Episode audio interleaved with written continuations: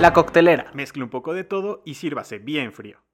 La más cordial bienvenida a esto que se llama La Coctelera. Yo soy Marco Gómez y como cada vez que podemos grabar, me acompaña Santiago Betancourt. y Ya, estamos de regreso por hoy. por hoy al menos. Este, vamos a hablar de ¿de qué vamos a hablar, Santiago? Vamos a hablar de mm, cosas extrañas. Bueno, no sé qué tan extrañas, pero vamos a hablar de NFTs Sí, y dinero virtual. y dinero virtual, que es un tema que hemos tratado pues desde hace años, o sea, desde hace años platicábamos de estos temas. em, en, Pero, pero ahora están un poco más de moda. están más de moda, están más desarrollados, pero, eh, Más inflados. pero no, no cambia de mi, eh, de la apreciación que tenía de ellas hace años y que quienes nos siguen desde hace años ya saben. Pero, pero pues vamos por partes. ¿Con qué, con qué empezamos? Vamos por partes. Primero, ¿qué son? ¿Qué es? ¿Qué son las siglas NFT, NFTs? ¿Qué es blockchain? ¿Qué es Bitcoin? ¿Y qué son todas esas cosas? Creo que podemos empezar por esos dos o tres conceptos como muy aterrizados para que tengamos todos la misma, la misma línea. Ok. Un NFT lo que significa es Non-Fungible Token. Em, básicamente es un archivo em, que... Es que ves, desde el principio tengo problemas para definirlo. O sea, un NFT es básicamente un certificado de propiedad sobre algún eh, activo digital. Y activo digital no pensando en dinero o en una acción, sino en algún contenido digital. Por ejemplo, de los primeros NFTs famosos que sonaron fue el primer tweet que se mandó a través de Twitter, que este Jack Dorsey tuiteó, estoy configurando mi cuenta de Twitter. Y pues alguien compró los derechos de propiedad de ese tweet. Entonces, em, pues En realidad es como los derechos de propiedad de una serie de bits y una serie de código. Sí, de, o sea, de algo digital. Tú eres dueño de esto digital. Ahora, este certificado no es, o sea, Jack Dorsey no imprimió un pedazo de papel y lo mandó a quien sea que haya comprado eh, la propiedad, sino que es un certificado que está a la vista de todos en un blockchain. Y cuando hablamos de blockchains, tenemos que hablar de criptomonedas. Chan, chan, chan. Y cuando hablamos de criptomonedas, tenemos que hablar de la primera criptomoneda que es Bitcoin. Eh, de manera muy sencilla, Bitcoin surge por allá del lejano 2008 2008. ujú. y surge como, se pensaba como una alternativa al dinero que nosotros manejamos. Em, lo que, lo que su creador o sus creadores, no sabemos, decían es, ¿por qué tenemos a instituciones que centralizan el manejo del dinero? ¿Por qué aquí en México el dinero solo lo puede emitir el Banco de México? ¿Y por qué solamente los bancos comerciales pueden, eh, pueden ser los que lo administran y a final de cuentas ser quienes verifican transacciones? Imaginemos que yo te quiero mandar a ti este 500 pesos porque la última vez que nos vimos hace año y medio tú me invitaste a comer y entonces ahora como no nos hemos podido ver no te, no te he podido invitar a comer, pero quiero de alguna manera regresarte ese dinero. Entonces, pues lo más sencillo es que hablo- abro la aplicación de mi banco, te mando una transferencia. Lo que mi banco hace es decir, ah, mira, ok, esta es la cuenta de Marco, su saldo es de tantos pesos, ¿tiene suficiente para mandarle a Santiago? Sí, ok. Entonces mi banco se lo manda a tu banco y tu banco eh, lo recibe y dice, ah, mira, le mandaron esto a Santiago.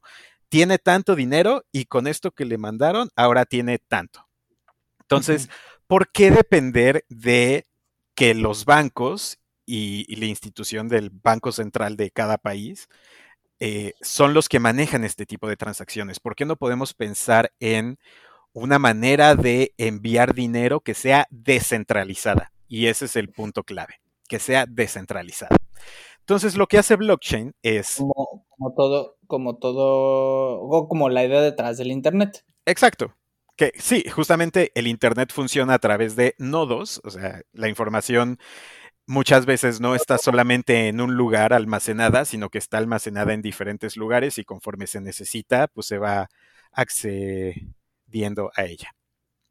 Entonces, la idea detrás del, del blockchain es, eh, vamos a crear estos pequeños eh, bloques. Imagínate, cada, cada Bitcoin es como un, sí, un bloquecito. Entonces, se crea el bloque y eh, dice, ok, este bloque fue creado y ahorita está en, em, está en posesión de tal persona. Y cada uno de estos bloques tiene como una huella digital. Entonces, eh, tienes el bloque y dices, este bloque vale un Bitcoin y está en la cartera de tal persona. Si esta persona decide transferir su Bitcoin a otra persona, manda el bloque, la otra persona la recibe y en el bloque se crea un nuevo bloque y lo que hace, lo que dice este bloque es, bueno, este bloque vale tantos bitcoins, ahora está en la cartera de tal persona y viene de la cartera de eh, la primera persona y la firma, eh, la huella digital de este primer bloque era tal. Y justamente el ir haciendo estas transacciones y creando nuevos bloques, lo que hace es crear este blockchain, esta cadena de bloques. Y este registro de todas las transacciones es público. Y quien quiera entrar a la red, o sea, eh, es como un paquete de bienvenida. Si quieres entrar a la red de Bitcoin, te dicen, toma, aquí está el registro de todas las transacciones. Ahora, cada una de las personas que tienen este registro cada vez que se hace una transacción, lo que se hace es verificar que la transacción que se está haciendo es consistente con lo que hay en el registro. Entonces, eh, una manera, por, una, uno de los eh, beneficios, hasta cierto punto, que tiene Bitcoin es que, dado que el registro es público y que hay un montón de personas en la red verificando que las transacciones sean consistentes con el registro que hay, es que es prácticamente eh, eh, infalsificable.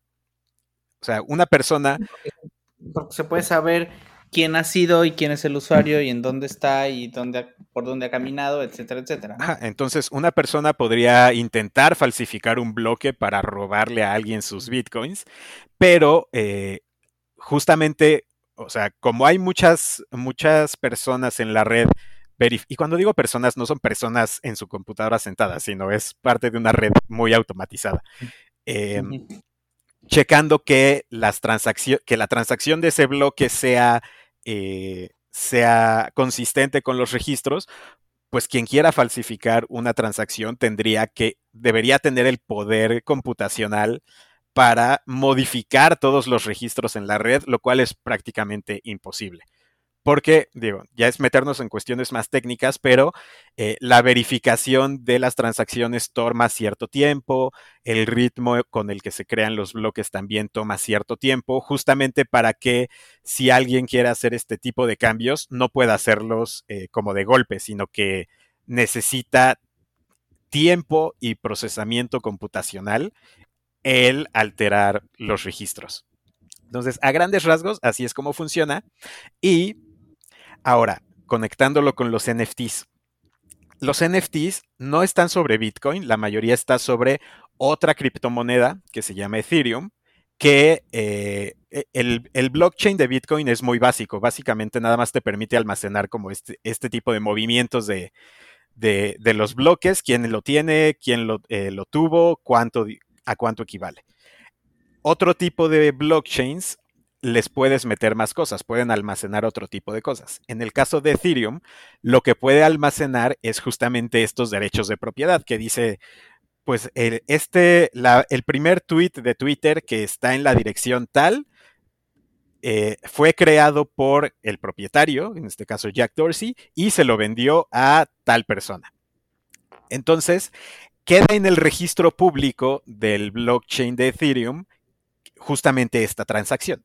Entonces, en cualquier momento, quien quiera puede entrar al registro de el blockchain de Ethereum y ver que efectivamente tal persona que dice tener los derechos de propiedad sobre este tweet, efectivamente es quien tiene los derechos.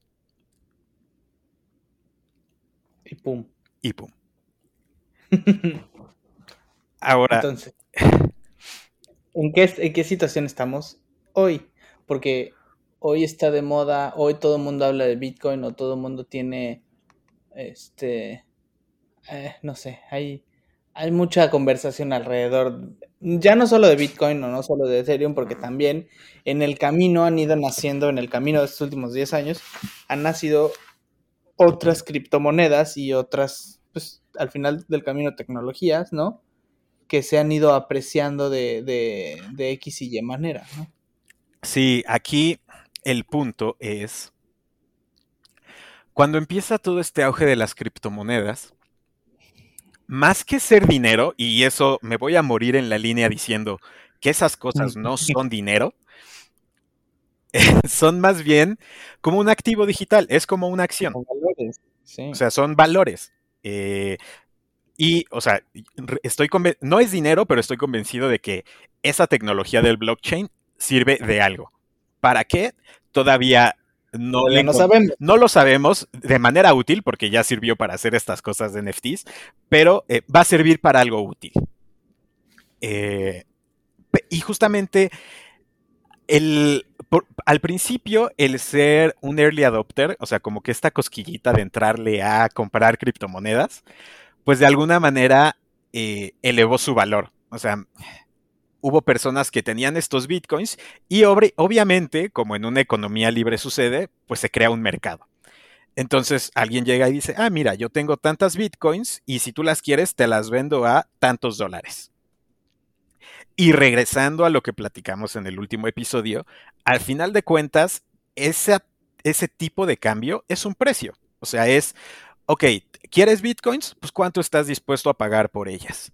Y una vez que se empieza a popularizar y la demanda crece, pues obviamente el valor de las bitcoins pues subió como espuma. Y además Bitcoin tiene la particularidad de que el número de bitcoins que se va a crear a lo largo de su historia es limitado.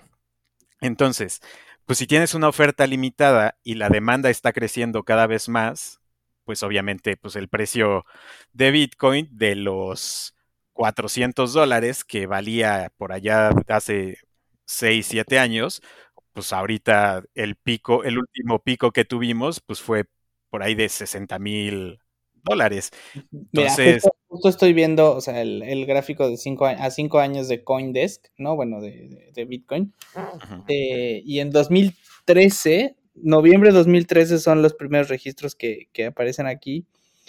Tenía un precio de 177, 300 dólares y se mantiene eh, y sube a principios de 2014, sí, finales de 2013, principios de 2014, diciembre de 2013 costaba 1.139 dólares.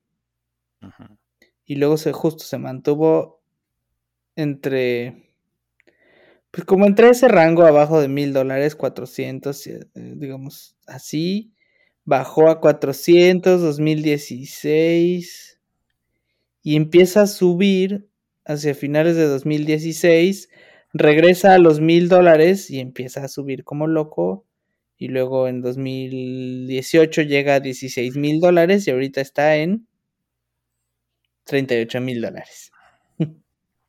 O sea, es, es, una verdadera, verdadera locura. Verdadera locura.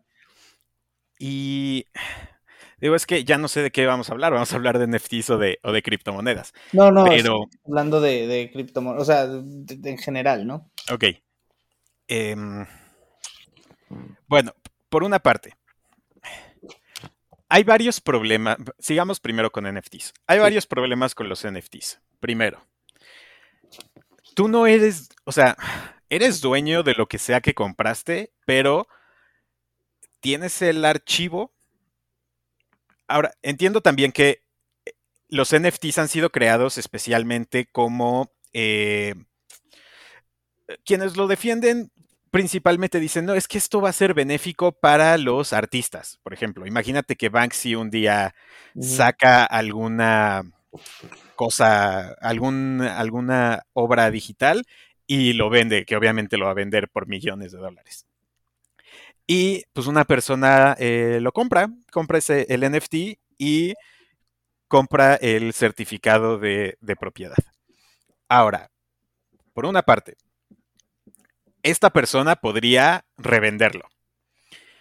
Pero justamente eh, los bueno, estos títulos de, NFTs tienen la opción de que cualquier reventa subsecuente, un porcentaje de la reventa vaya al creador original. Entonces Banksy podría seguir recibiendo dinero cada vez que los derechos de propiedad de su obra se revendan.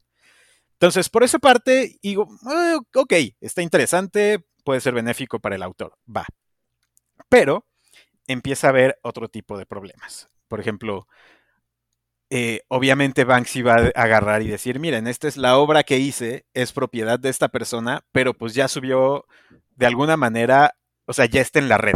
Entonces, y tú puedes copiar esa imagen, la puedes descargar, la puedes imprimir. O sea, sabemos que una vez que algo está en Internet, ya se quedó ahí para siempre. Entonces, también, ¿qué ventajas tiene eh, eso? Otro problema es, eh, por ejemplo, uno de los éxitos más grandes de NFTs que ha habido es en la NBA venden como tarjetas digitales con momentos de jugadas y pues los vende la, la, NBA y la NBA hace dinero, pero ¿quién es el dueño de, eso? O sea, es el, camarógrafo que tomó el video, es la televisora que tiene los derechos de propiedad de transmisión de los partidos, es el jugador que hizo la jugada, o sea, y, quien está haciendo lana, pues es la NBA. Entonces también como que entras a, a, a, dilemas ahí un poco, pues, o sea... Como, sí, como desvirtuando la idea original de crear un token que pueda ser, que pueda ser benéfico y que pueda beneficiar, por ejemplo, a un artista, y entonces pues, el mercado encuentra alguna forma o algún beneficio y entonces sigue haciendo dinero. Ahora, a ver, yo tengo una pregunta a ver si tú como economista la puedes responder. ¿Por qué la gente paga tanto dinero por esto? Porque es algo único. Ok. O sea, es así, tal cual. O sea, los humanos estamos. Porque yo lo, porque yo lo tengo, yo lo puedo presumir. Por mamador, sí, claro. O sea, tal cual. O sea, de yo compré estos tenis Louis Vuitton que usó no sé quién en la premiere de no sé cuál película. Por mamador. Sí. Este. Pero también. O sea, no, no, no. O sea, también a mí me cuesta trabajo entenderlo. O sea, no. ¿Por qué pagarías millones de dólares por algo así? No, para empezar porque los tienes, ¿no? Bueno, sí, pero es que ahí vamos a entrar también a qué ha habido detrás del boom que hemos visto en el último año en el valor, no solo de los NFTs, sino de Bitcoin, de Dogecoin, de cualquier criptomoneda o incluso lo que vimos hace unas semanas con la acción de GameStop. O sea, de alguna manera, es cierto que este tipo de, eh, de tecnologías, eh, hablando de criptomonedas, o de el hacer eh, trading sin un intermediario, pues sí las personas lo han visto como una manera de pues buscar hacer dinero rápido. Por una parte, porque hay un en algunos círculos de Internet hay un fuerte sentimiento antisistema, que lo entiendo, es válido, lo comparto hasta cierto punto. También porque hay personas que, pues igual y lo necesitan ante la situación de la pandemia, dicen, ok, pues si tengo estos ahorros y los puedo meter a hacer dinero eh, comprando bitcoins, pues lo voy a hacer, o sea, igual y no tengo nada que perder. O también algo que, que, que podría ser es la inyección de dinero que se hizo, sobre todo en Estados Unidos ante la pandemia, fue a parar ahí. O sea, no solo, que ya es meternos a, a otro tema, pero eh, no, pero está bien, o sea, ca caminemos hacia, hacia, ese contexto y luego regresamos. O sea, porque o sea, creo por... que es importante entender justo, o sea, que, que, ante la inyección de dinero que generó el gobierno de Estados Unidos, la gente tuvo más dinero. Exacto. Al no saber qué hacer con el dinero y estar aburridos y encerrados en sus casas, pues si este es el Shiny New Object y todo el mundo está hablando de esto, pues igual y le entro. Y así pensaron cientos y miles de personas, en, ¿no? Y pues creció. Exacto. Entonces, justamente todos tuvieron dinero extra y dijeron, pues lo voy a meter aquí y la demanda aumentó y pues todos se, se, se, fueron en la ola y dijeron, no, pues sí. si, si, esto está subiendo, pues yo también le entro. Y eso nos lleva Ajá. a hablar del gran problema que algunos vemos con este tipo de cosas, que son burbujas. Bu sí. O sea, las burbujas son tan antiguas como. o sea, creo que la primera burbuja bien documentada que tenemos es la burbuja de los tulipanes. De los holandeses, ¿no? Exacto. Que. Eh, cuenta, cuenta, cuenta esa historia porque es algo muy chistoso y puede ser útil rescatar esa historia en el 2021 con las criptomonedas. Pues, digo, no me la sé tan bien de memoria, pero corría el siglo XVII. Sí, creo que y, sí. Uh -huh, por ahí, los 1600 bajos. Y eh, el tulipán llegó a Europa. El tulipán era eh, originario de Turquía, de lo que ahora es Turquía, y se lo llevaron a los Países Bajos, que hoy Países Bajos es muy conocido por los tulipanes. Ahora, el. El. O sea, fue tal el, el, el recibimiento que tuvieron los tulipanes en Europa que. Eh, pues las personas quisieron empezar a, a comprarlos por decoración. O sea, pues está muy bonito y, eh, y, y pues quiero comprar. Era el Shiny New, era el shiny new Object. Uh -huh. Entonces, eh, a ver, dame dos, tengo que leer para poder explicarlo. Es que, o sea, a ver, hasta donde yo recuerdo la historia, eh, sí, la gente, o sea, los tulipanes además son flores que se dan en cierta temperatura en cierta temporada, o sea, sí. son, son, muy, son muy del inicio de la primavera marzo, abril, ¿no? O sea, cuando está empezando la primavera, está dejando de hacer frío, empezando a hacer calor, y es cuando, entonces, y prácticamente se dan como una vez al año. Y en 1600, pues, era todavía más difícil de, de o sea, no había tanta, este, tanta agrotecnología tampoco, entonces, pues, se daban una vez al año y, y, y eran muy bonitos y todo el mundo los quería. Este, entonces... Entonces, o sea, a alguien se le ocurrió vender futuros de tulipanes. Según yo, esa es la historia. Sí. Entonces empieza a subir el precio porque pues, son muy bonitos, porque la gente los quiere, porque hasta cierto punto son escasos, porque son de temporada. Y si a alguien se le ocurre empezar a vender futuros de, ok, todavía no, no tengo este tulipán, pero te prometo que lo voy a cosechar y que te lo entrego en tal fecha. Ahora, algo pasó en Europa también por esas fechas, algo muy similar a lo que está pasando ahorita, que es que hubo una epidemia de peste bubónica. Uh -huh. Entonces, cayó la mano de obra y al caer la mano de obra, los precios de los tulipanes subieron todavía más. Porque, pues no, era más, era caro producirlos porque tenías menos gente trabajando.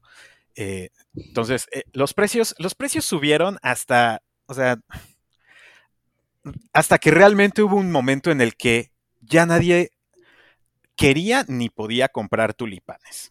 Entonces, imagínate que tú estás vendiendo, eh, bueno, subastando, de hecho, tulipanes a cada vez un precio mayor, mayor, mayor, y te los están comprando y comprando y comprando. Y llega un día en el que tu subasta nadie te la compra. Entonces, eh, pues justamente lo, que tienes es, pues, es, o sea, lo, que hablábamos, si, si, el, si el precio al que lo querías vender nadie te lo compra, pues entonces, ¿qué tienes que hacer? Tienes que bajar tu precio. Y toda esa gente que había apostado por obtener tulipanes en el futuro, esperando que los iba a poder vender porque había un montón de gente que los quería, de repente se encontró con que esos tulipanes que ya había pagado y que esperaba que se los dieran en el futuro, pues igual y se los iban a dar, pero pues ya no los iban a poder vender al precio que los habían comprado. Entonces sufrieron una pérdida. Y así es como funcionan las burbujas. O sea, hay, hay una compra indiscriminada de un activo hasta que la gente decide que ya no los quiere. ¿Qué fue lo que vimos en las últimas semanas hasta cierto punto con Bitcoin? Hace unos meses, Elon Musk sale a decir, voy a aceptar Bitcoin para que me, me compren mis Tesla. Y eh, y el precio se disparó. O sea, ese simple hecho hizo que el precio se, disparara a finales del, año pasado. Claro, porque, o sea, si tú, tú dices, ah, mira, si Elon Musk ya va a empezar a aceptar bitcoins, es cuestión de tiempo que podamos empezar a comprar otro tipo de cosas con bitcoins, entonces pues de una vez me hago de bitcoins y pues en el futuro voy a poder empezar a, a usarlos. Ahorita que son más baratos que en el futuro, Exacto. aprovecho ahorita que, están relativamente baratos y los compro.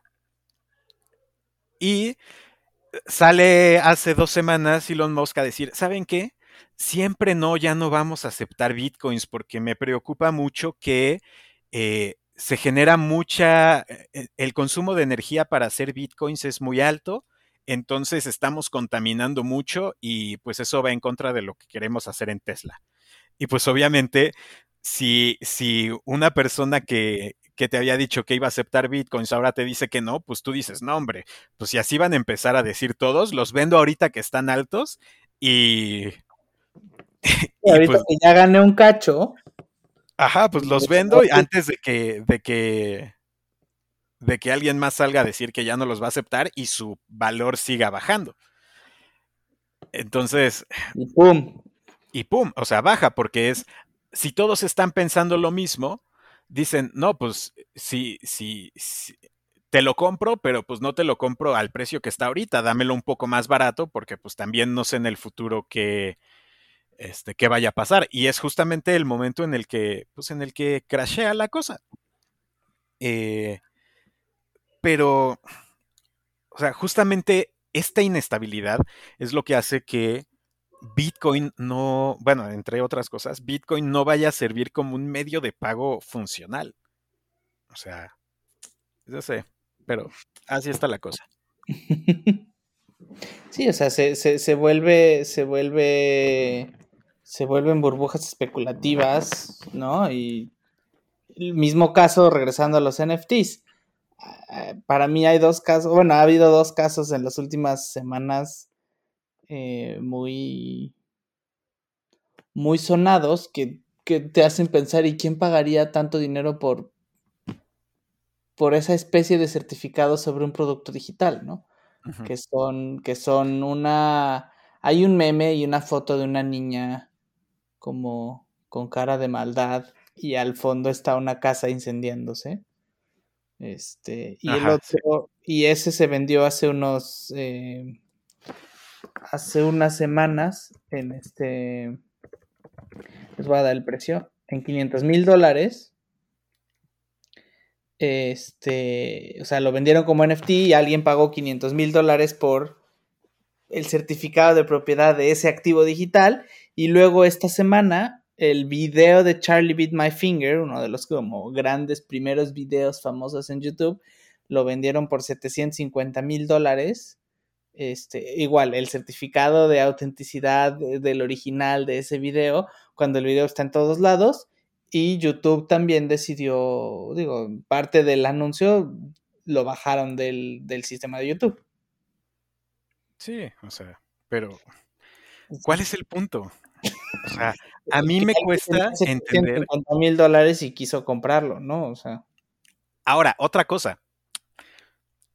Este dinero,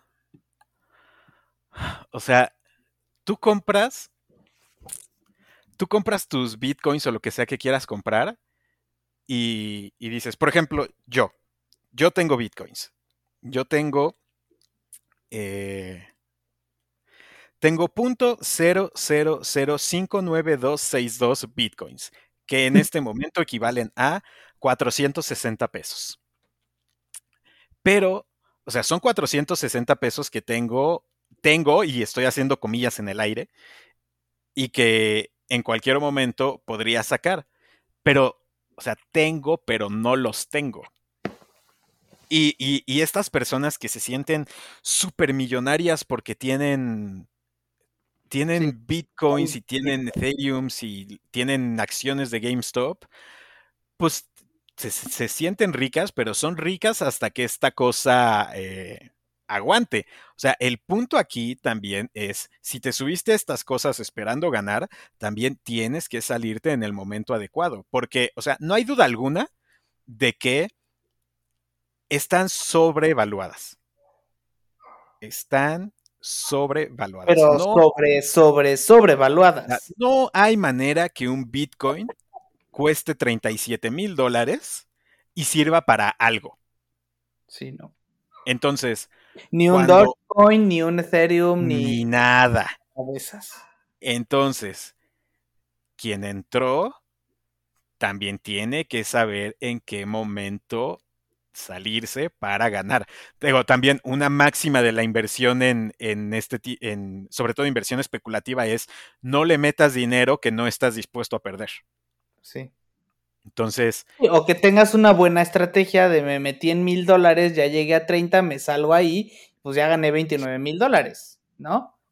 Sí, que ahí, digo, ahí, ya, ahí ya ganaste, o sea, ahí ya te, tuviste una ganancia de 200, ¿qué? 2.900%. Sí, que también, digo, no es tema de este episodio, pero también entra a por qué, o sea, por qué a mí no me gustan los mercados financieros o sea, los mercados financieros como se crearon originalmente de yo empresa voy y coloco acciones para financiar mi operación y generar valor económico y después por haberme eh, ayudado a, financiar mi actividad te regreso cierta, cierta utilidad, perfecto, o sea, capitalismo bonito y, como debe ser. Pero ya meterte a cuestiones especulativas a niveles o sea, a niveles que generaron crisis financieras eh, en los últimos 50 años, en los últimos 100 años, o sea, sí es como de, o sea, no. A mí no, como economista, no siento, o sea, es una manera de desvirtuar el, el, el mercado. Válida, legal, pero arriesgada.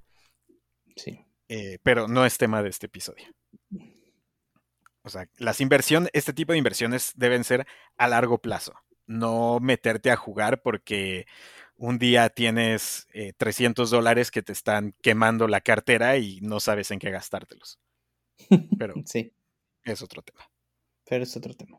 No, a ver, el chiste creo que también era poner en perspectiva de qué estamos hablando hoy, ¿no? Porque ya hoy todo el mundo habla de esto y todo el mundo cubre Bitcoin. Y, y, y, o sea, yo sí me acuerdo hace unos años eh, porque me ha tocado trabajar con muchas empresas financieras y en 2015, 2016 que empezaba el, asunto, todo el mundo era dentro del mercado, dentro de la industria financiera, todo el mundo le hacía el fuchi y te decía, no, yo nunca voy a hablar de eso, no, yo no voy a hablar de eso, no, eso, y ahora pues también ya cuando vale eh, quién sabe cuántos miles de dólares y hasta Elon Musk se quiere meter, entonces todo el mundo cambia de parecer y hacen secciones especiales y hacen coberturas especiales y ahí está el reportero que cubre Bitcoin, este, pero siguen desconfiando, pero al mismo tiempo lo cubren, pero entonces están ahí cubriendo y entonces lo están normalizando, pero al mismo tiempo desconfían y se hace un relajo. Sí. Y lo peor de todo es que las criptomonedas como las tenemos concebidas hoy no van a servir absolutamente para nada. Estoy 100% convencido. Mi posición no ha cambiado en los, en los 10, 9 años que, he estado metido en esto. O sea, no. No. No, tendría que cambiar. eh, O sea, tendríamos que, una vez que ya aprendimos y conocimos, entonces encontrarles algo de valor, ¿no? Sí, y, o sea, O de uso. creo que la idea es buena. O sea, la idea es buena. No, hace años Banjico tenía la idea de hacer un peso digital justamente basado en tecnología de blockchain, o al menos eso es lo que decían los entusiastas de los blockchains aquí en México, que Banjico los había contactado para aprender de la tecnología y no sé qué, que a final de cuentas eh, creo que No terminó siendo lo que es el CODI ahorita, que nuevamente es desviarnos del tema, pero la verdad es que México tiene uno de los sistemas de envío de dinero envidiables a nivel mundial. Sí, que no ha sido suficientemente explotado, pero es otro tema. Sí, no. Pero, o sea, creo que, eh, o sea, históricamente entiendo cómo llegamos a que cada país tuviera bancos centrales y que fuera, que, que el mercado financiero esté regulado de la manera en que está regulado. Creo que puede cambiar, o sea, creo que la idea de, de descentralizar o de movernos hacia otro tipo de formas de manejar el dinero es posible, porque a final de cuentas hemos visto que a lo largo de la historia ha cambiado y puede cambiar de nuevo. Eh, no, o sea, muchas veces pensamos que estamos como en el culmen de la historia humana y lo que tenemos ahorita ya llegamos hasta donde llegamos. No, creo que sí eh, puede cambiar. Creo que blockchain es una tecnología interesante con potencial, pero no como la tenemos aplicada ahorita a las criptomonedas. Y ya. Muy bien. Pues no sé, creo, no, no, no, no sé si, si quieras agregar algo más. Yo creo que, o sea, creo que solo para cerrar, o sea, yo también creo que es una buena tecnología y es una buena iniciativa, pero que también requiere em, pues una gran infraestructura que han construido los bancos centrales, ¿no? En, no sé, 100, 150 años, 200 años, ¿no? Eh, justo, que, que, que quizá los bancos centrales centralizaron y controlaron y regularon, pero para que una tecnología como blockchain y, y, y una economía o una moneda descentralizada y controlada por, o sea, controlada por la naturaleza de la centralización, pues requiere que todo mundo, que todos los ciudadanos de- del mundo tengan un acceso mínimo a, a esa tecnología. Si no, pues no sirve de nada, ¿no? Claro, y digo, ya entramos a cuestiones quizá que podríamos pensar en que es eh, un poco de ciencia ficción, pero eh, también, justo como dices, una es tecnología e infraestructura. Necesitarías que las personas al menos puedan conectarse a la red para poder utilizarla. Segundo, tendría que ser una moneda universal. Y ya vimos cómo le fue a Europa intentando implementar una moneda única en economías sumamente eh, diferentes. Entonces, ahí hay problemas. Y otro que mencionamos tangencialmente, pero que es muy importante, es cuánta energía requiere el mantener este tipo de redes. Claro. O sea, es ridículo, es súper contaminante, la verdad. eh, dados los. Es caro y, y, o sea, y dados los. Dadas las, las, las formas de generación de energía que tenemos actualmente, es muy contaminante. Entonces, antes de.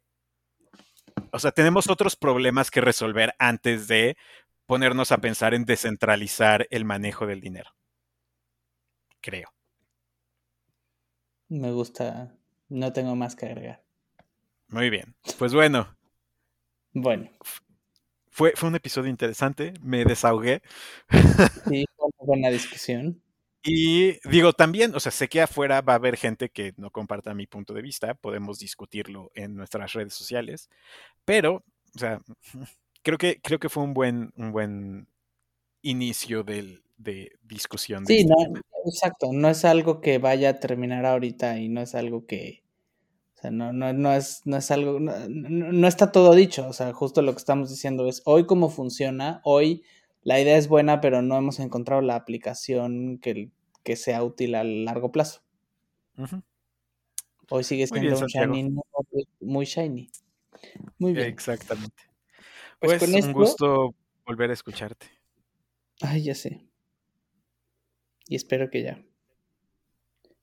Muy bien. Pues entonces nos escuchamos la próxima vez que Santiago decida que nos podemos escuchar. Muy bien. Una disculpita. De nuevo. Bye. Bye. Recuerda que puedes suscribirte para escucharnos en Spotify y Apple Podcast. Síguenos en redes sociales en arroba la coctelera mx, arroba gómez lovera y arroba betancourtgs.